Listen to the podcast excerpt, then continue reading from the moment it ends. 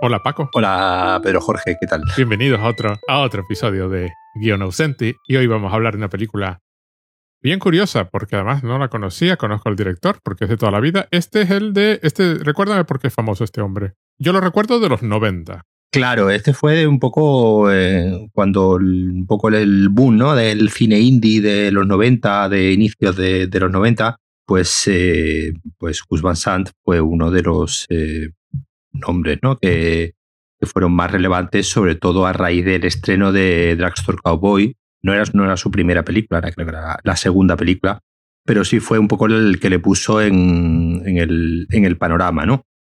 Lo que pasa que lo curioso que tiene este, este hombre es que ha ido alternando una carrera entre eh, el cine más indie, con las primeras películas, ¿no? Dragstore Cowboy, me ha, me ha, dejado privado, ¿no? Con, con, River Phoenix y Keanu Reeves. Me ha dejado privado, era la que estaba pensando. Exactamente. Ellas también se viven, que Even Cowgirls Get the Blues con Uma Thurman. Es decir, siempre ha contado con actores, con actores bastante relevantes.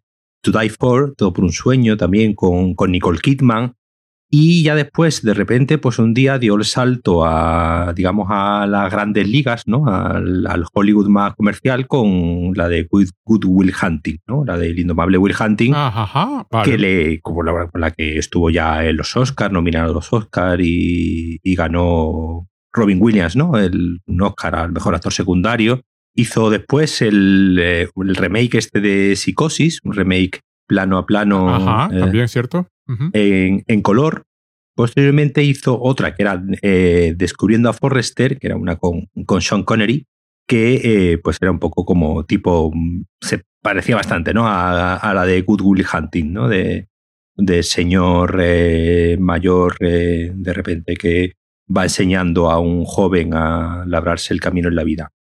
Y de repente un día comienza el siglo XXI, ¿no? allá por, por 2002, y eh, decide, digamos, volver a mirar hacia atrás, eh, hacia su carrera más, eh, más indie, más experimental, y realiza una serie de cuatro películas, Kerry, Elephant, Last Days y la que nos, y la que nos ocupa hoy, Paranoid Park, que un poco que él, vino, no sé si lo, lo, llamó él o, es cosa de, de los críticos que les gusta ponerle nombres a las cosas, como una tetralogía de la muerte, ¿no? Porque son cuatro películas, digamos, donde el tema de la, de la muerte, pues de repente, pues tiene bastante eh, relevancia. Después este hombre ha ido alternando películas más eh, hollywoodienses, hizo Mi nombre es Harvey Milk, ¿no? También, que también estuvo en, en los Oscars, ¿no? Y ganó Sean Penn un Oscar al mejor actor también por esa película. Después otra, otra serie de, de películas digamos, ya las últimas películas que han tenido, digamos, menos, eh, menos repercusión, sobre todo a, a, nivel crítico y comercial, es decir, eh, han, han, quedado un poco en terreno de nadie. Y bueno, estamos esperando un poco que de repente pues nos, nos eh, sorprenda, ¿no? De nuevo, de nuevo un día. Además que es un hombre muy, muy curioso porque, porque siempre intenta ambientar sus películas. Él no se ha movido nunca de, de, Hollywood. él, nunca se ha mudado, digamos, a, Hollywood, siempre es un, señor de Kentucky, ¿no? De, digamos, de la América, de la América profunda. Y de hecho, esta, esta película creo que estaba ambientada en Baltimore, puede ser. ¿Cuál de ellas? La de, Paranoid, Paranoid, Park. Esta, eh, Baltimore. En Baltimore, ¿no? Es decir, que, siempre ambienta sus películas, digamos, en unos lugares de, de América digamos que no son los típicos que solemos ver en, la, en las películas de Hollywood. Yo lo que recuerdo es estar un día en Barcelona y irme a un... Claro, estoy hablando de cuando se estrenó, supongo. de ver eh, unos multicines que, de conversión original, que en aquella época, claro, era, solo lo podías tener en Madrid y Barcelona. Si viajabas a Barcelona, podías ver versión original. Recuerdo una vez que estaba en Barcelona, abrí el periódico y vi que estaba en versión original Aladdin y fui corriendo a verla, porque no había otra oportunidad, me encantó mm. película. y eh, pasando por allí, pues vas al cine, ves, ves, aprovechas que es versión original y te metes y entonces me metí en una película que se llama My Own Private Idaho y salí eh, revolucionado porque la película es espectacular. Además es una adaptación de Shakespeare, que es lo más divertido, con Keanu Reeves haciendo de príncipe de Príncipe Mendigo, que es, es un Enrique, no sé si es el Enrique V. Sí, sí, sí. una cosa de estas, ¿no? Y, y, queda claro inmediatamente cuando ves esa película y, con la que ahora resumiré rápidamente, que es un maestro del, de cómo se dice, del, no de la emoción, del, del mood. ¿Cómo se traduce mood? Del, del, ah, del, ambiente. Del, ambiente, del, sí, de, de, un cierto tono, ¿no? De un estado de ánimo, ¿no? Sí, de, un tono emocional, un estado de ánimo. Eso, un estado de ánimo. Y en esta película es muy curioso porque, bueno, la película se llama Paranoid Park, que es un parque de, de Baltimore, que lo llaman de, de, otra forma, lo llaman el East Side Escape Skate Park, que es el nombre oficial de un parque que además es muy divertido porque en la película se explica y se deja claro eh, que es un parque de skate construido por los mm. propios skaters. Eh, se, mm. se, lo han fabricado ellos. No sé. Aparentemente es una cosa que hacen y hacían. Eh, muchos de los personajes, muchas de las personas que aparecen en la película no son profesionales. Muchos de ellos son skaters de verdad que salen por ahí, incluyendo al protagonista que bueno, se presentó al casting y se lo dieron. Y el protagonista es Alex, un chico de 16 años, alrededor de este parque, que no tiene absolutamente nada que ver en realidad el parque con nada, simplemente que es el, es el desencadenante de la acción, que es básicamente se encuentra en el parque con un tipo. Yo lo voy a contar lineal.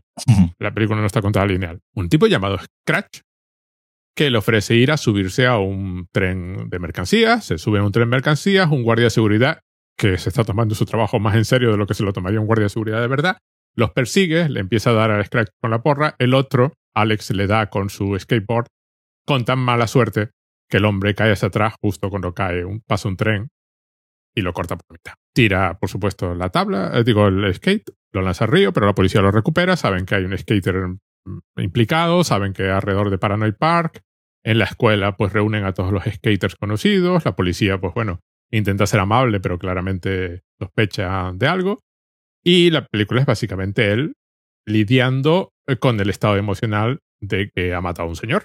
Eh, tiene una novia, que es la típica chica guapa de instituto, que aparentemente ella decidió que eran novios, mm, hacen el amor en cierto momento, eh, poco después él rompe con ella y sale de vez en cuando una chica que se llama Macy, que es su amiga de verdad, que le dice que si está pasando por un momento malo, porque él da a entender varias conversaciones, no se lo cuenta a nadie, nunca revela nada, que lo mejor que puede hacer es escribir, escribirlo. Y luego con lo que haya escrito, Mm, que haga lo que quiera, pero escribirlo de forma que se lo esté contando a alguien, por ejemplo a ella misma, en plan mejor amiga, pero sin necesidad de entregárselo a alguien. Y entonces es cuando queda claro, que ya, era evidente desde el principio de la película, que lo que se nos está contando es él escribiendo en un cuaderno. Eh, de hecho, el propio título de la película aparece escrito así, Paranoid Park, él escrito con lápiz en el, en el cuaderno, y que está contado todo en, de una forma muy desordenada. Yo lo he contado lineal, la historia no es lineal. Quiero decir, no es lineal más que nada porque no importa que sea o no sea lineal. y, al director le interesa que no sea lineal, pero no porque esté intentando esconder nada. Porque la película es perfectamente clara y es evidente lo que ha pasado nada más empezar. Es por una cuestión de estilo de la que supongo que entraremos luego. Y la película acaba simplemente él quemando el contenido del cuaderno y ahí termina. A mí lo que me llamó de esta atención de esta película es la maestría para el estado de ánimo que demuestra la película porque está, vista continuamente siempre desde el punto de vista de Alex. No hay escenas donde Alex no esté presente, es él, es su punto de vista. Es obviamente el punto de vista de un adolescente concreto, este, que ve el mundo como un adolescente. Entonces, un detalle que me hizo mucha gracia de la película es lo difuminado que está casi todo. Eh, no, a veces está deliberadamente difuminada la escena, es, eh, tiene momentos así como que la escena se transforma y se difunde, el tiempo se alarga o se contrae, dependiendo con lo que Alex esté sintiendo, por ejemplo, las escenas de skate, pero hay un detalle muy curioso que es la fotografía es súper precisa, es decir, está fotografiado por alguien que está fotografiando, es decir, hay un director de fotografía en condiciones que creo que es relativamente famoso, no, sé. pero está hecho como si la fotografía no se estuviese centrando en nada. En realidad, Alex está preocupado por lo suyo, es el típico adolescente de película eh, metido en su mundo y apenas presta atención a lo que pasa a su alrededor, y eso está reflejado en la propia fotografía de la película. Ves imágenes en las que aparentemente no hay un centro en la imagen. Si Alex está presente en, el, en el encuadre, pues el centro es Alex, exceptuando una serie de casos concretos que son las caras, además de unas personas determinadas, donde la cámara se recrea durante un buen rato y sus rasgos son súper evidentes, es la de uno de los personajes menos importantes de toda la película, que es el Scratch este, que invitó a Alex a tal, que aparece durante solo unos minutos, pero durante esos minutos la cámara se asegura de mirar a la cámara, de mirar a su cara. Mira mucho la cara del detective, por ejemplo. Por supuesto, la, casi todo el rato la cámara está interesada en la cara del propio Alex. Presta muy poca atención a la cara de la novia, por ejemplo. Un poquito a la cara del amigo que lo lleva para Paranoid Park, que es como arranca la película. Y la madre ya directamente no tiene cara. La madre sale casi siempre de espaldas o, cortada en un plano. Yo creo que hay, hay, varias, por un poco por, centrarnos, bueno, el director de fotografía es, Christopher Doyle, que es el director de fotografía habitual de Wong Kar Wai. Eh, ah, cierto. De In the Mood for Love, 2046, eh, eh, varias ¿no? películas de, de, de Wong.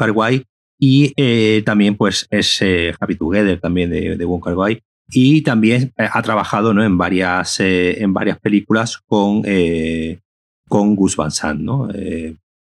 también ha trabajado con Shyamalan, es decir, es, un, es un director de fotografía que a pesar del, del, nombre, Christopher Doyle es, es un señor en galés, pero con, parece que tiene familia, no, perdón, galés, no, australiano, de, de South Wales australiano, pero con de, familia también hongkonesa, ¿no? De ahí viene un poco su, ah, su colaboración con, con, con Wong Kar Wai prácticamente desde, desde, los, eh, desde los inicios.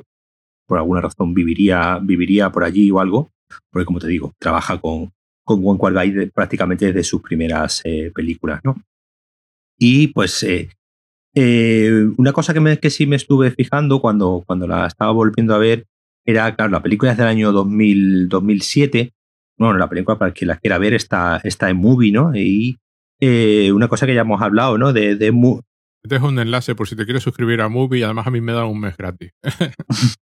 que Paco ya tiene muchos meses. Yo ya tengo muchos ya. Y una cosa que, que, que habíamos hablado, ¿no? Que tiene que Movie tiene eh, bastante bueno y es que las películas tienen una, una compresión bastante óptima, ¿no? Bastante buena. Y eh, en películas de este tipo, donde pues se dan ¿no? unos unos juegos, ¿no? Con, el, con los contraluces, con la imagen muchas veces un poco pasada, ¿no? Un poco quemada, eh, eh, más de lo, de lo que sería, digamos, técnicamente correcto, eh, mantiene muy bien el, grano. Y entonces me, me, estuve fijando a ver, tenía la, la, la, intuición, ¿no? De que, de que esto no era digital, ¿no? De que era 35 y efectivamente lo, lo estuve mirando después. Y la película está rodada en, en 35 milímetros yo creo que hay partes que tienen que sí están rodadas en, en 16, ¿no? Pues, sobre todo las partes eh, más del parque, ¿no? Del, parque de skate, ¿no? Cuando, cuando está rodando a, los eh, skaters sí tiene un grano mucho más, eh, mucho más, mucho más sucio.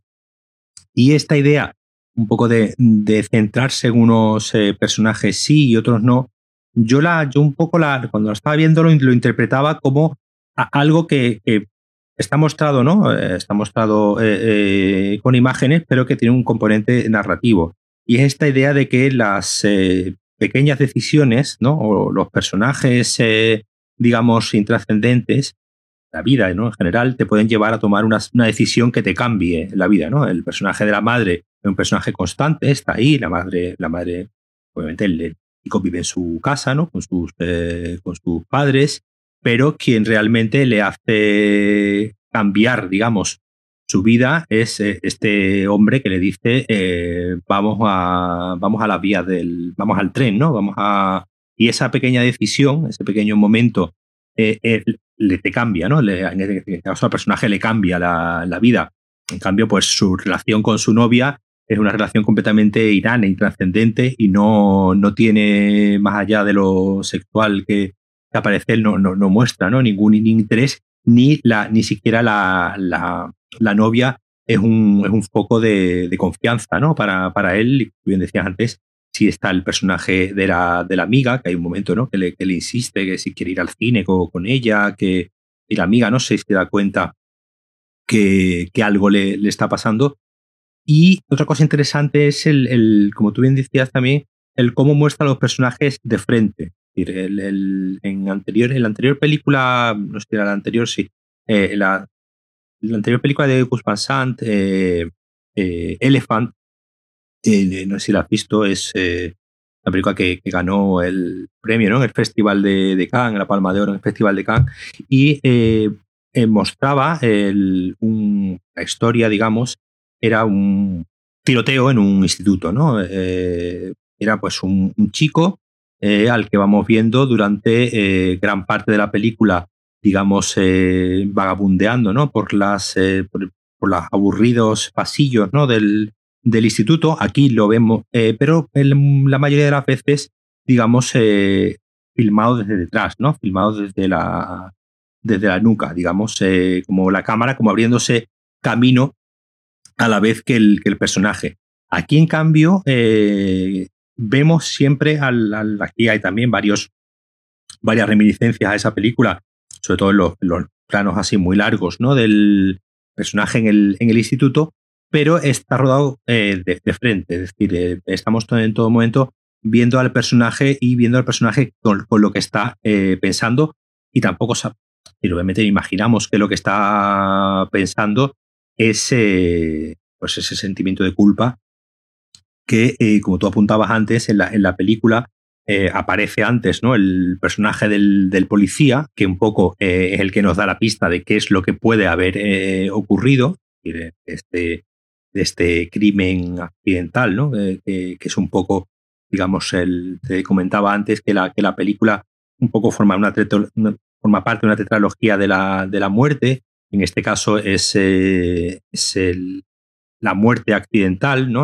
el caso de, obviamente, de Elephant fuera la muerte en el, eh, a, manos de, a manos de otros, a manos de, en este caso, de, de un igual, porque eran unos, eh, unos chicos, ¿no? Era, estaba un poco basado en, en los crímenes de, de, Columbine, ¿no? Del instituto este de Estados Unidos, donde unos chicos pues eh, entraron y mataron a no sé cuántos compañeros de, de instituto.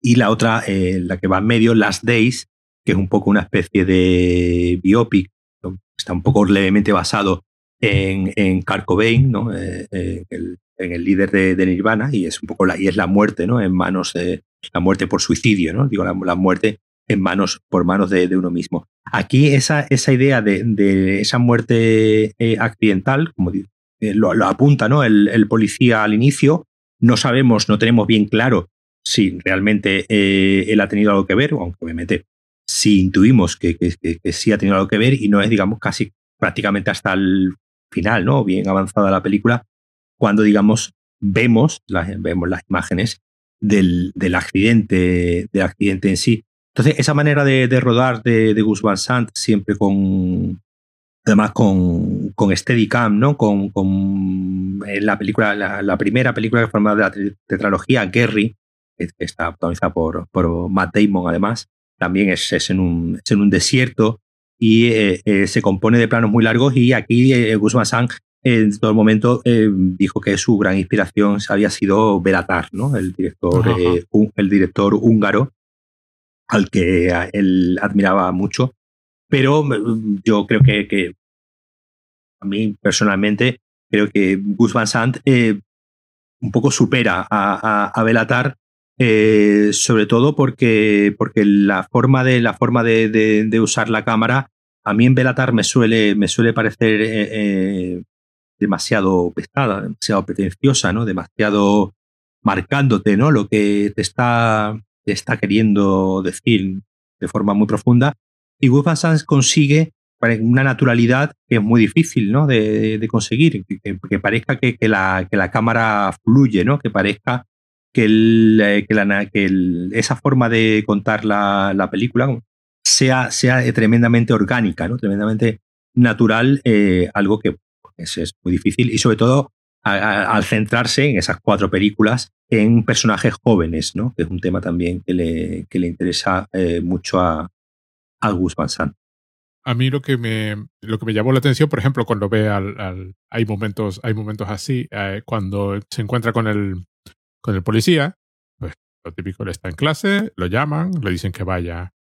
abre la puerta del despacho y no hay nadie.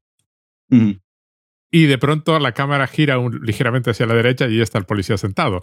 hay un, hay todo. Yo interpreté que también gran parte era la vida. Claro, la cámara está reflejando la vida interior del, del personaje. Si el personaje no presta atención a una cosa, la cámara tampoco le presta atención. Y, y, y en parte por eso, por eso está, hay momentos difuminados. Una cosa que, que, hay que dejar clara de esta película es que hay momentos súper estilizados. Eh, mm. Juega continuamente con el espacio, el tiempo, el color, ralentiza. De pronto, eh, cuando están en el parque de skate, hay escenas que son casi abstractas, donde la, la imagen se descompone, ¿no? Hay un. Eh, está reflejando en parte eso, la vida, la vida interior del protagonista. Hay un paralelismo entre lo que tú estás viendo en la imagen y lo que el protagonista tú supones que está pensando o sintiendo. La película es muy poco explícita sobre lo que él está sentando. De la misma forma que no se revela ante nadie, no se lo cuenta a nadie, pues tampoco nos lo cuenta a nosotros. No es, no es una de esas películas donde el personaje se para a decirte, es que sentí una culpa inmensa. Tú deduces que siente una culpa inmensa. Uh -huh. Y además, eh, hay escenas de reacciones a situaciones que vemos antes la reacción a la situación que la situación a la que está reaccionando. Uh -huh. Él había quedado con su amigo, pero por eso fue, pero su amigo se fue con su novia, entonces él se fue al parque, él luego después de lo que pasó vuelve a casa del amigo y se tiene que quitar toda la ropa porque porque está completamente manchada de sangre y hay que deshacerse de ella, pero sabemos que se ha quitado la ropa porque estaba completamente manchada de sangre antes de ver cómo se quitaba la ropa y está completamente manchada de sangre está contada desordenada, siguiendo así como una especie de flujo de conciencia. Yo leí críticas de la película diciendo que era demasiado artística, ¿no?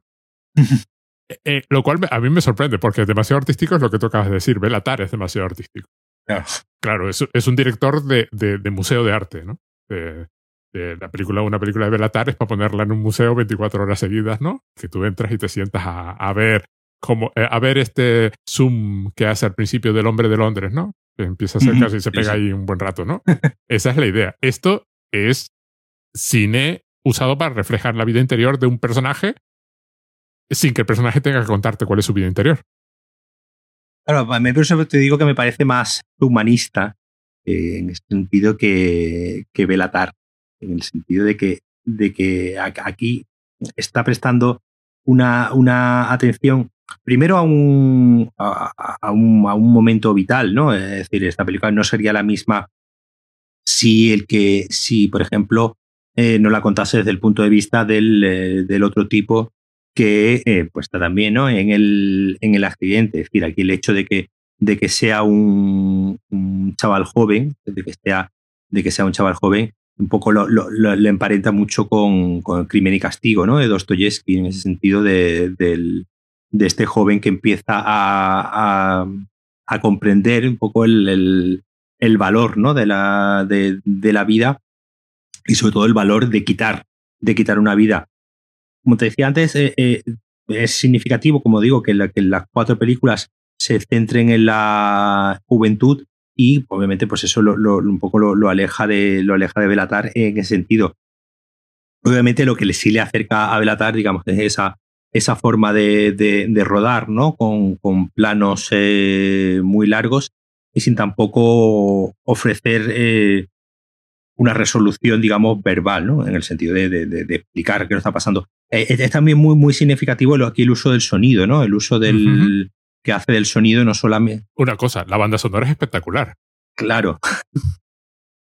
Le, le, la banda sonora en general, es decir, la banda sonora no solamente la, la, la música, sino el cómo usa el. Por un lado, hay, hay, hay, hay como dos, dos, sonidos ¿no? que sirven de, de leitmotiv a la, a la, película. Uno es el, el, más lógico del. Eh, pues en el caso de los skaters, ¿no? Que es el de, el de las ruedas, ¿no? Rodando por el, por el pavimento, ¿no? De las ruedas.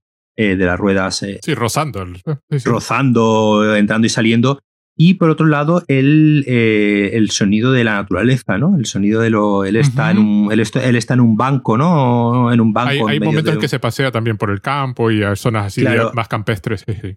Cuando lo vemos que está escribiendo el, el diario, él, él, está, ¿no? En, el, en, en, un sitio que es todo lo contrario, ¿no? Del el, el skate park, digamos, es una especie de homenaje, ¿no? Al hormigón, ¿no? Al, a, lo, a lo construido, al, a ese espacio, como tú bien decías antes, que además lo, lo, los chicos eh, dicen con, con, orgullo ¿no? que, lo han, lo han construido ellos. pero el, todo el proceso de, escritura ¿no? del, del, diario, la mayor parte, eh, lo vemos que él, lo está haciendo en un, en un parque en medio de la, de la naturaleza, ¿no? Entonces... Se entiende que se fue a casa de, del tío o del, o del padre que vive con el tío, no queda muy claro, ¿no? Hay un... No me quedó claro Sí, sí. Con, quién se fue, pero bueno, eh, hay una parte de esta ahí, sí, sí. Pero es esta idea de estos, de estos dos parques, ¿no? De estos, de, estos dos tipos de parque, del parque, del parque construido por el ser humano, ¿no? Del, del, del parque de, hormigón de skate. Y, y, eso, por ejemplo, como digo, el, el ya no solamente que lo, lo, refleje de forma visual, sino que el, en el sonido, en el uso del, del sonido, también tiene mucha, mucha importancia. Entonces, ves que hay, que hay, como tú bien decías, es a la película artística, sí, eh, muy artística en el sentido de que eh, Gus Van está preocupado por, eh, digamos, eh, conquistar ¿no? nuestros sentidos, no solamente, el, no solamente de forma audiovisual, ¿no? De, que, de que la película sea un todo de imagen y sonido más allá de, más allá de la historia, que obviamente es algo que también le interesa, pero que los tres elementos, ¿no? la imagen, el sonido y lo narrativo, digamos, se fundan en un, en un todo, creando precisamente ese, ese, estado de ánimo, además muy, muy, eh, muy apegado a la, a la, adolescencia, ¿no? a la juventud del, personaje. Hablando de espacios, él, con el, todo esto, toda esa noche fatídica fue con el coche de su madre y en un momento dado comenta que va a ir al parque, pero va a aparcar el, el coche en el otro lado del río porque ahí es donde está más seguro, lo cual lo obliga a atravesar un puente para llegar hasta el parque y luego atravesarlo en sentido contrario después de que haya, haya producido la muerte. Con lo cual, claro, es, un, es así también un puente, un espacio usado de una forma como muy simbólica. Mm. Lo recorre un niño y vuelve un hombre cargado de culpa, ¿no? Claro, tiene, sigue siendo Alex, 16 años, pero ha cambiado radicalmente el personaje y se, y se ve, además, se le ve cruzar el puente en las dos ocasiones, en un sentido y en el sentido contrario al volver. Pero lo que sí está claro es que a Gus Van Sant, que además creo que escribió el guion en tres días. Está basado en una novela de esta John Adult de americana, que creo que le impactó muchísimo. Escribió el guion en tres días, costó tres millones de dólares, es decir, como tres minutos de WandaVision, así aproximadamente. creo que no recuperó la inversión, creo que recaudó como cuatro, una cosa así. Y claramente le importa mucho el personaje. Está muy interesado por el personaje de Alex, por lo que está pasando, por los skaters y el parque y la cultura que rodea a los skaters. Es decir, no los tratan nunca, se defienden, les deja hablar. Porque claro, toda la escena donde los han reunido a todos los skaters, que además los, ve, los ves venir por el pasillo del instituto y van saliendo de las clases que están a los lados y van formando una especie de grupo un poco, un poco homogéneo y un poco heterogéneo a la, a la vez. Y luego cuando están con el policía, claro, son ellos los que conocen la cultura. Y el policía hace preguntas y se confunde y ellos le corrigen y le dicen, por ejemplo, que el parque se llama Paranoid Park, no como ellos se llaman oficialmente, y detalles aquí o allá. Y la cámara va recorriendo estos seres que están fascinados por el skate y fascinados por la foto del muerto que les muestran, ¿no? Y también es una película de un momento concreto en el tiempo porque hay muchísimas referencias a la guerra de Irak. varias, varias veces se comenta. Y además una cosa muy, muy curiosa que me di cuenta también viendo el otro día es que está, justo en un, está hecha justo en un momento en el año 2007 donde lo habitual era que los jóvenes no tuviesen móvil. Sí, lo comentan además, sí, sí. De hecho, hay un momento que a él le, que él le, le pregunta, en la, precisamente en la, en la escena ¿no? del, del, primer interrogatorio que tiene con el, con el policía y, bueno, un poco intentando averiguar, ¿no? Dónde, dónde estaba, ¿no? En el momento del crimen y le pregunta si, dónde estaba tu novia y la llamaste y él dice, no, no, yo no tengo, yo no tengo móvil. Y de hecho se, se ve, vamos, eh, hay una, una completa ausencia de teléfonos móviles en la película que, como te digo, si estuviese la película hecha pues cinco años después, pues eh, hubiese sido completamente diferente porque claro, ya el, el móvil hubiese sido completamente eh, omnipresente ya en ese, en ese punto. A mí me recordó a una película que no tiene nada que ver, pero hecha con el mismo espíritu de entender al personaje del que estamos hablando, que es una que se llama Eighth Grader, de Bob Burnham. ¿Cuál? Eighth Grader. Ah, Eighth Grade, sí, sí, sí, sí. Sí, sí, sí, sí, Que tiene esta misma idea, ¿no? De, de, este personaje y también hecha muy en este plan de la cámara está siguiendo el estado emocional del personaje, menos que, que esta, y es más, es más Bob es más de, es más de diálogo y, y, los diálogos entre los personajes son los que, Y está muy bien esa película si no la has visto. Sí, además, además también toma, toma el recurso del diario, ¿no? En me pasa que en, en ese caso de Grade es un diario ya de, YouTube, claro. de, YouTube, claro. Y, hay, y hay móviles. Claro, claro. Claro, y es una película, eh, pero además lo, lo, divertido es que cuando hay talento, lo que, lo que es un problema para otros de no puedo construir la trama si el personaje protagonista tiene un móvil, para Bernard es al revés. Es, no, no, claro que sí puedo hacerlo porque los jóvenes de hoy se comunican con el móvil. Entonces, si voy a contar una historia. No, claro, no, tendría ningún, no tendría ningún sentido que, que en Eighth Grade, que en esa película, eh, ya no porque lo use ¿no? como, como recurso narrativo, sino que obviamente tú ya hoy en día no puedes hacer una película de, de adolescentes sin que el móvil esté presente eh, en todo momento, porque sería faltar a la, a la realidad. En eso me refiero a que son dos películas no, tan, no están tan interesadas en la historia como están interesadas en los personajes. Y las vidas de los personajes son así. Y además hay otro, hay otro detalle que me encanta porque lo habitual es, claro, el policía intenta engatusarlos de vez en cuando, ¿no?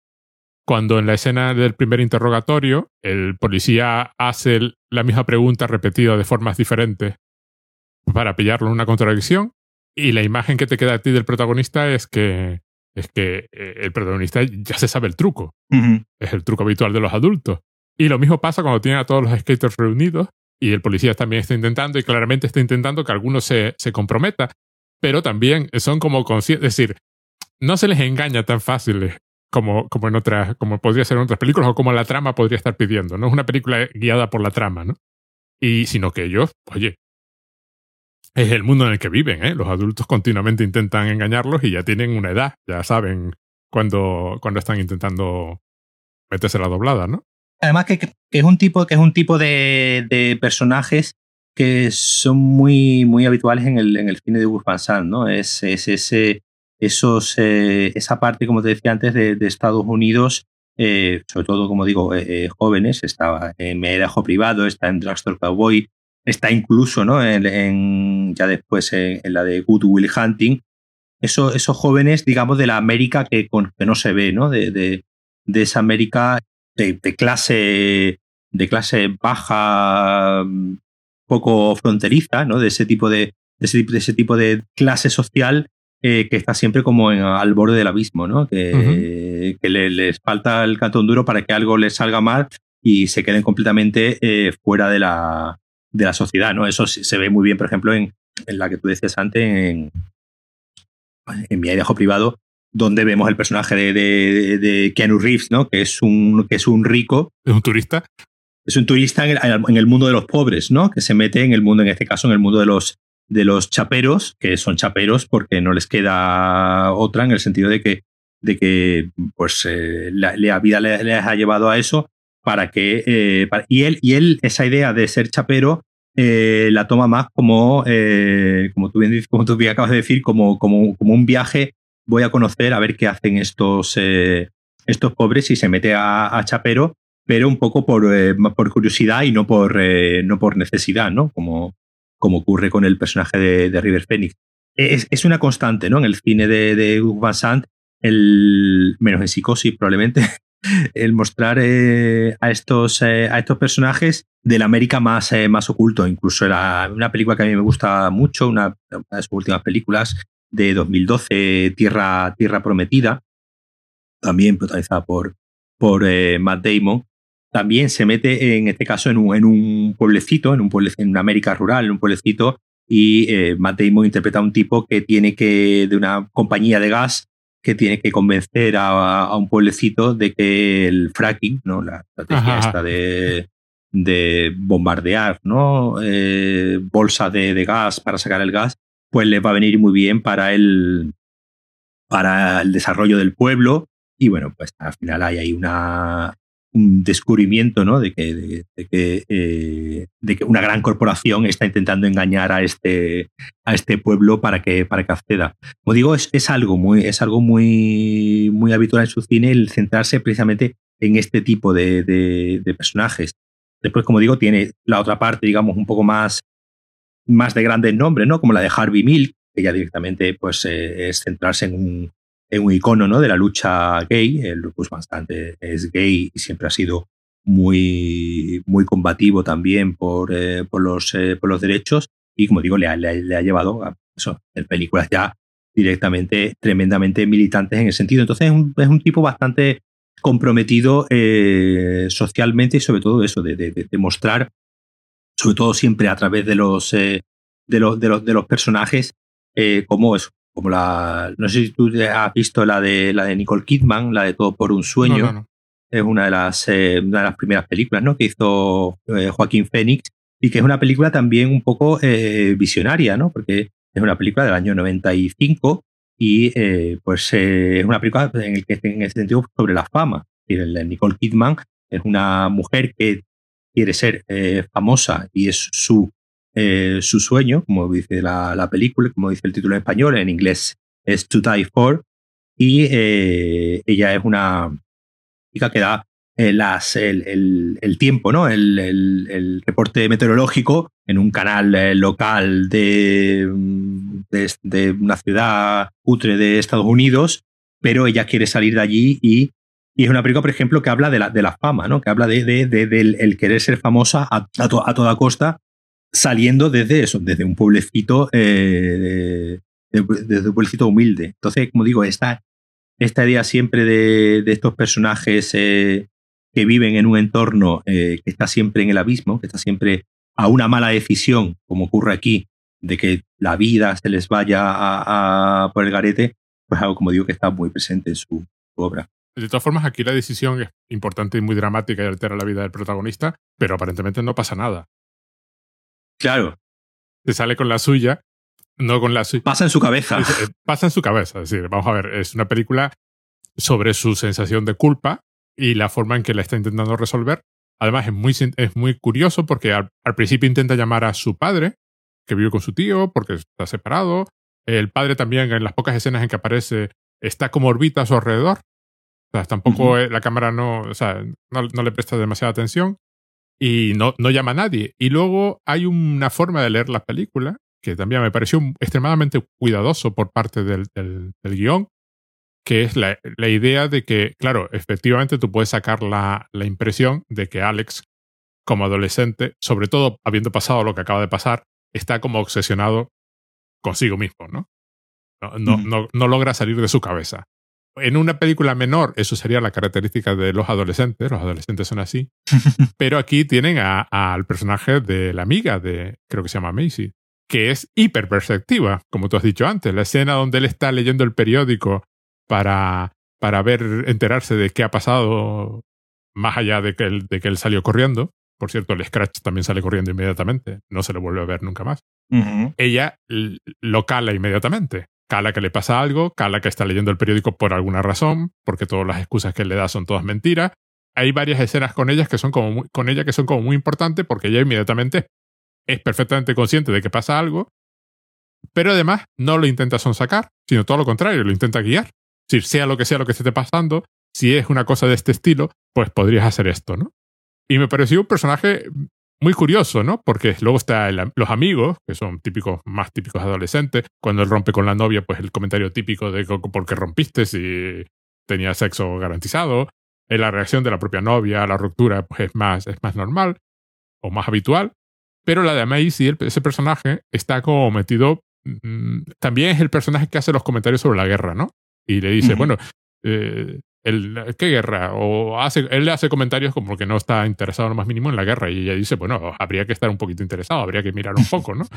y me encantó ese personaje, ese personaje está muy bien, muy bien colocado porque es el otro, el otro adolescente, ¿no? El, se sale más del, del cliché que una película, ya te digo, una película menor sería totalmente, bueno, no se enteran de nadie y viven en su mundo, ¿no? esa idea de, de vivir eh, en su mundo eh, muy, muy interesante porque es el, como te acabas de decir, el, el, lo que se le achaca ¿no? normalmente al, al adolescente eh, que vive ensimismado en su, en, su, en su burbuja y de ahí no sale y el, este, este personaje parece que es como eh, que es, parece que es el único, el personaje de la amiga, el personaje de Macy, parece que es el único que vive en el mundo. Decir, parece que no vive en su, en su mundo, e igual de consciente que es del gran problema que es que Bush esté diciendo que hay armas de destrucción masiva y que hay que invadir Irak, también percibe el, problema de, su amigo. Entonces, ese personaje creo que es un poco la, la, única conexión que tiene él con, el mundo real, ¿no? No, no, con, el, no con el, diario, digamos que sería su mundo, el diario como representación de su mundo íntimo, ¿no? de, sus pensamientos más profundos, que además no cuenta, no cuenta nadie, porque aquí, como suele ocurrir en muchas películas de, de adolescentes, pues los padres ni pinchan ni cortan y son dos seres eh, que pasan por ahí, pero que no tienen la más mínima influencia en el desarrollo emocional y en el día a día de este, de este niño. Eso, por ejemplo, se ve también en, la, en Elephant, en la, la que te decía antes, la de los, eh, los crímenes de, Columbine, del, instituto, eh, donde eh, directamente no, esos niños, los, dos o tres personajes, digamos, más protagonistas que hay en la, en la película, directamente son los padres completamente ausentes. Y si te fijas, es algo muy habitual en muchas, sobre todo sobre todo en muchas series, ¿no? En todas las ah, series estas típicas, ¿no? De Disney Channel y tal, donde los padres eh, son incluso molestos, ¿no? Son incluso una presencia que eh, si podemos eh, quitar y se crea un universo donde los niños adolescentes, pues parece incluso que se viven por sí mismos y, no necesitan de una presencia de, adultos. Aquí el personaje del, del, policía, que, obviamente pues es un hombre un señor policía bien intencionado, no se ve que el, que el personaje eh, eh, tenga más mala intención que la, lógica de un policía de investigar eh, un, asesinato, un asesinato, de, investigar un crimen, es incluso un poco, es incluso un poco molesto, ¿no? Es, incluso un poco antipático porque tienes esa entrada muchas veces de, del típico adulto que quiere como hacerse el guay, ¿no? Que quiere como, que quiere como, como chicos que yo os entiendo y yo sé, como, como, como, chicos que yo os entiendo, que yo sé, yo sé de qué rollo vais, yo sé de qué palo. Y el único personaje, digamos, adulto, ¿no? Que tiene un poco más de presencia en la película, como, como decía tú antes, los, personajes de los padres apenas. Pero los personajes de los padres están y claramente. Es quiero decir, al contrario que en otras películas donde no sabes ni siquiera cómo vive el niño, es decir, ¿qué, hace? Claramente la infraestructura está ahí y claramente los padres, como la parte de infraestructura, la están, la están ejerciendo. Es decir, no es una película donde simplemente desaparecen porque es requerido por el guion. Están de fondo porque en la vida de un chico de 16 años empiezan a estar de fondo. Y entonces me, me, gusta porque hasta es inteligente en ese aspecto. Y lo que tú dices, el adulto eh, que más interacciona con ellos y, es precisamente ese, el adulto, el, el, GIF, eh, el GIF viviente este de... Sí, de, de Tim Buscemi, ¿no? O sea, es, es, básicamente ese, ¿no? Porque tiene varias escenas que hasta a mí me provocaron esa reacción de cringe, ¿no? De, de, hombre, tío, por favor. ¿De qué vas? ¿De qué vas, no? Claro, cuando intenta... Sobre todo eh, se ve mucho en la escena del... En la escena del... cuando está hablando con todos ellos, porque ya está mm, lidiando con un montón de ellos y las caras de los chicos es de, bueno, ¿tú de qué vas? Y hay un par de momentos así también cuando lo está interrogando a él. Esto de yo te comprendo porque yo cuando era pequeño, y bueno, ya, estamos, ¿no? yo también he sido adolescente. Sí, yo también he sido adolescente. Y, y, además es muy, es muy interesante porque él aguanta muy bien el tipo. Le empieza a preguntar preguntas absurdas. ¿Qué, qué tomaste? ¿Cuál fue el precio del menú? Y cosas así. Mm. Y, y, tú dices, ¿pero cómo te vas ¿Tienes el ticket? Y le pregunta, ¿tienes el, ¿tienes el ticket? Y dice, del, del subway. Del subway. Y dice, y dice nadie, y le, dice, nadie guarda el ticket del subway, ¿no? Esa escena, además, que como tú, tú, tú decías antes, que comienza, ¿no? Eh, que no vemos al policía y la, y la cámara ir hacia un lado y ya vemos al, al tipo sentado, eh, empieza así un plano general y conforme va, conforme va produciéndose la conversación, está rodada en un solo, en un plano, un solo plano muy, muy largo. Conforme se va produciendo la, la conversación, la cámara se va acercando muy, muy, muy lentamente.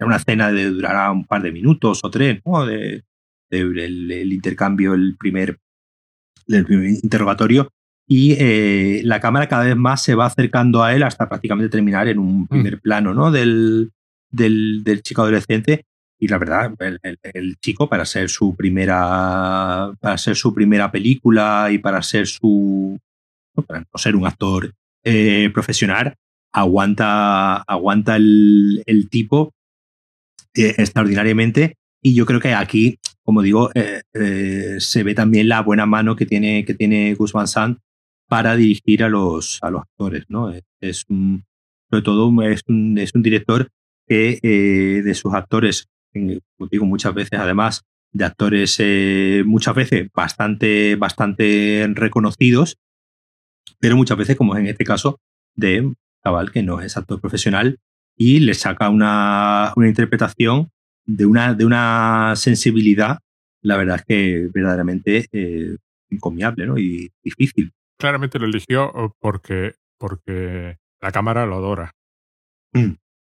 Alex eh, tuvo además creo que un, final un poco trágico, problemas de enfermedad mental, el, ese pobre chico después, y incluso en caso, de, creo que estuvo, fue mendigo durante un tiempo, un sin techo. Creo que ahora los, eh, lo leí en Internet Movie Database y era un poco, era un poco trágico. Creo que ahora los amigos lo están ayudando y ese tipo de cosas. Pero a mí me hizo gracia también porque leí otra crítica que decía que, claro, las interpretaciones son como muy lo que son, la mayor parte de ellos no son para nada profesionales. Y efectivamente se nota que no lo son, no son, no son histriónicos en ese aspecto, ¿no? Eh, siempre hay que ser un poco histriónico porque la cámara no registra el histrionismo. Entonces aquí es todo mm. muy, mucho más plano, sobre todo el personaje de Macy, ¿no? Por ejemplo, ¿no? La que, la que aparentemente tenía más experiencia era la que hace de novia de Jennifer. Sí. Tampoco mucha, ¿eh? Porque tiene cuatro cosas, pero claramente es un efecto buscado, no es un efecto, no es un problema de que los actores sean así. Claramente Gus Van Sant puso esos actores porque quería precisamente que fuera así. Y lo que le interesa sobre todo en el caso de Alex es sobre todo la cara. Está continuamente la cámara indagando su cara. Y luego los momentos de absoluto desinterés de Alex, que por ejemplo el sexo no le interesa para nada, y la escena de sexo es vista y no vista, y no hay sexo, claro. Es un, es, un es un, trámite. Es un trámite total, pero además son cuatro planos de como medio segundo cada uno, súper estilizados también, deformados y abstractos, porque efectivamente el protagonista no le interesa nada, y, y es tan trámite que luego corta con la novia, porque no le... sea, ya está directamente, es un trámite, pero no corta... Claro, ella la acusa de cortas conmigo después de, después de haber hecho el amor conmigo, y él es básicamente... Sí, pero no no, no, no, es el orden ese. O sea, es, cuando, es, que decide que, es que no, no es que ya, ya conseguí lo que quería, no, sino no, no, no, no conseguí lo que quería. Es que lo que no quiero es que vaya más a esto también. Ahí, sí, sí, exacto. No quiero que vaya más. Ahí, también hay una especie de sentimiento de culpa también, ¿no? De, decir, de, de, al, contrario, ¿no? De decir, no, hija, si lo que, lo que precisamente lo que yo no te quiero es engañarte. Exacto. No quiero engañarte más, ¿eh? No quiero engañarte más y estoy viendo que esto se nos está yendo de, la, de las manos. que esto no hay, nada. Y luego hay, una, hay un par de escenas, hay una escena final, es lo, es lo que más, un momento que me llama muchísimo la atención, porque claro, ya dije que, es decir, vamos a ver, me encanta la combinación de la música e imágenes, como empieza la película, con el plano este del puente y hay una canción que es súper divertida. Y hay un contraste ahí entre los temas de la película y algunas de las canciones. Pero hay una escena donde el suelo está cubierto de hojas amarillas. Una imagen preciosa, es decir, claramente estética, es decir, pero que encaja perfectamente con el tono de la película. Está hecha como si fuera, es que la cámara giró, está todo hecho como si la cámara giró y se encontró esta imagen aquí colocada, ¿no? Pero no, no es como otras películas donde claramente alguien montó, o sea, donde queda claro que alguien montó la tremenda imagen súper espectacular, ¿no? Esta es una película de textura, ¿no? De, de, mm. de estoy, estoy de la misma forma que la película está interesada en Alex, en el mundo de los skaters, en, en, la vida interior de Alex, en lo que ha pasado, en el sentimiento de culpa, y entonces está preocupada y le interesa la misma textura del mundo. La, la, la, puerta de la tienda de skates, eh, en la cafetería en la que están, el propio parque, con, claro, se pasea por los bloques de, de hormigón. Y luego este tipo de escenas, ahí eh, no está intentando... Mm, está en, en lugar de intentar crear una escena bella, está encontrando la belleza en el escenario. Que también me llamó muchísimo la atención. claro, eh, eh, una vez que me dices quién es el director de fotografía, pues ya queda muy claro que ese hombre podría rodar en este cuarto y, hacer una cosa preciosa. claro. claro. O sea, es, diga, es talento para ver.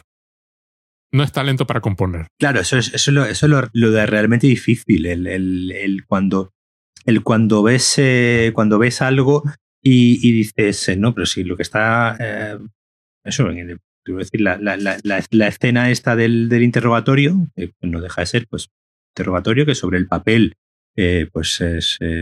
como digo, serían, serían, dos o tres líneas, dos o tres páginas, ¿no? Del, del guion y poco más, pero esa forma de precisamente eh, centrarse, al final eso es la puesta en escena en el cine, es, el, el, precisamente rodar y, elegir qué parte del mundo vas a, vas a encuadrar y es lo que diferencia a un, a un director, a un director de, fotografía como Gus Van Sant y, y, Christopher Doyle de pues cualquier otro director que te ruede esa, esa escena de una manera mucho más eh, eh, práctica, aburrida, con exactamente el mismo diálogo, pero con otra con otro significado totalmente, totalmente diferente. Aquí, por ejemplo, como el, uso del, decía antes, el uso del grano, ¿no? El uso de, de, de, esa, de esa textura, ¿no? De la, de la imagen. Y no es solamente, y es la textura del hormigón y la textura del, del césped y la textura del cielo, por ejemplo, que, que, Ajá, cierto, sí, sí. que a veces hay unos, unos cielos eh, tremendamente quemados, ¿no? Unos cielos blancos, el cielo, como todos, todos sabemos, siempre nos han dicho que es azul, pero eh, eh, aquí muchas veces el, la cámara está puesta desde, desde, desde abajo y el cielo es una mancha blanca, el cielo no es, no es ese cielo azul que estamos acostumbrados a ver en las, a ver, a ver nosotros de forma, de forma, de forma habitual. Y, es, precisamente en, algo que estamos acostumbrados a ver todos los días, una habitación una, un, pais, o un, paisaje cualquiera, el de repente eh, eh, enfocarlos, el de repente mostrarlos de una manera como si fuese la primera vez ¿no? que se muestran de esa, de esa manera. Y obviamente es algo pues, eh, eh, muy, muy difícil y que para lo que hay que tener el, el, talento para el talento en el ojo y en, en, el cerebro para poder mostrar esas cosas así. A mí, por ejemplo, yo esta, esta película, sin que tampoco tenga mucho, mucho que ver en el sentido de que el, tipo de historia que cuenta es muy diferente. No sé si conoces una película que se llama Kids.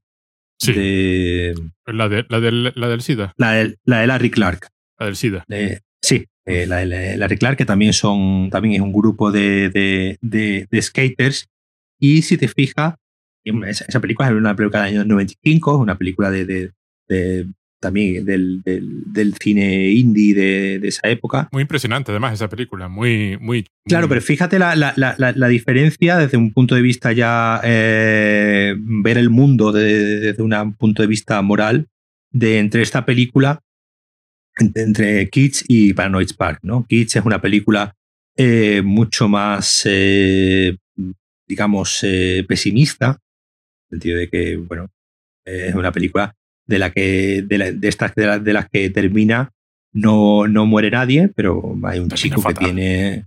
Claro, no, no muere nadie, pero hay un chico que tiene, que tiene, que descubre que tiene, no, perdón, una chica que, que descubre que tiene SIDA y eh, pues al final de la película pues, termina siendo violada por un chico que no sabe que tiene SIDA y obviamente el mal cuerpo que se te queda en la película cuando, cuando termina es, eh, es tremendo. Pero como te quiero decir, el, el, la diferencia con esta película que mostrando una juventud en cierto modo muy, muy parecida, ¿no? Pues unos, unos jóvenes eh, skaters, eh, pues, pues, adolescentes, eh, se mete pues, prácticamente con 10 años de diferencia, ¿no? Una película del 95, la otra es del, del, 2000, de 2007, 10 años de diferencia. Eh, como esta película es una película, digamos que mm, el, el, ánimo que te, que te deja es un ánimo mucho más, eh, mucho más relajado, ¿no? un ánimo mucho más, entiendes ¿no? el drama de lo que acaba de pasar, entiendes la culpa del, del personaje, entiendes esta juventud, que al final como todas las juventudes, ¿no? Pues eh, desorientada, que no sabe qué, qué, hacer con su vida, que no sabe cómo afrontar cualquier responsabilidad, como cualquier juventud, la del 90, la de los 10, y la de los años 30, es decir, no, no, no, hay, no hay ninguna diferencia. Pero como digo, como, como, como una película como Kids eh, te ofrece una visión del mundo mucho más eh, nihilista, ¿no? Mucho más... Eh, mucho más de ah. Es desamparo absoluto y total. La película mucho más, exactamente, mucho más, mucho, un desamparo mucho mayor. Y en cambio, esta, digamos, te deja un, un, estado de ánimo eh, mucho más eh, calmado, ¿no? Él al final, cuando quema el, eh, cuando quema el libro, sabes, él sabe perfecto, y tú sabes como espectador que, digamos, por mucho que queme el, el, libro con el diario, eso se va a quedar en su cabeza, eso le ha, le ha marcado, pero hay una especie de halo de esperanza, ¿no? De que, bueno, pues es algo que es una desgracia que ha ocurrido, pero bueno, el mundo, el mundo para este chico seguirá y el skate, en este caso el, el, el, hecho de, del, del, skate eh, es un poco como una especie de, tabla de salvación, ¿no? De, de, de lugar de, refugio, no solamente con, con, los, eh, con los amigos, sino con uno mismo, que le sirve para superar este trauma y seguir adelante. Eh, Kids, por ejemplo, es una película mucho más pesimista en ese, en ese sentido, pero en cierto modo están conectadas porque, bueno, al final está, está hablando de, de, una, de una generación con 10 años de, de, diferencia. Tampoco es la generación anterior, pero, pero, pero sí, me, sí me lo estoy viéndola eh, y en su momento cuando la, cuando la vi, eh, es una película que también se me vino a la cabeza en el sentido de cómo cada una afronta una mirada hacia el mundo tan, tan diferente. Entonces, pues también es bonito como, el, como el cine, pues te puede mostrar eh, una misma, un mismo grupo de, de, personas, un grupo similar de, de, personas, de dos formas completamente diferentes y con, con dos propuestas, al final, morales ¿no? y vitales totalmente diferentes. Pues ya está, lo dejamos aquí. acabó con ese comentario tuyo, ya está. Paranoid Park, mm, muy bien. Tenés movie, dura. Em, Nada, 80 minutos. ¿no 80 minutos, ¿no? Bueno, 80, y 80 minutos. Pero bueno, como no te, nadie ve los títulos de crédito, dura menos de 80 minutos. te pones ahí en un ratito y la ves y la, verdad es que es una película muy, muy, como te digo, muy, muy, muy, muy bonita. Es decir, que además no te deja, no, como, digo, como digo, no te deja, no te deja mal cuerpo, no te deja, aunque sea una historia, digamos, dramática, pero no te deja, por ejemplo, eh, en Elephant, eh, eh, la otra de, de Gus Van Sant que te decía del, de los crímenes en el instituto, por ejemplo, sí es una película bastante, bastante dura en ese, en ese sentido, o la de Last Days, que es directamente, como digo, casi un biopic de, de Kurt Cobain, que obviamente pues termina, pues como terminó Kurt Cobain, pues son dos películas que te dejan muchísimo más mal cuerpo, y esta no, como te digo, esta te deja ahí como en ese halo de, esperanza, eh, la verdad, pues no te, no te destroza la tarde. Muy bien, pues muchas gracias Paco. Nos vemos en el próximo. Nada, a ti Pedro Jorge, nos vemos en el próximo.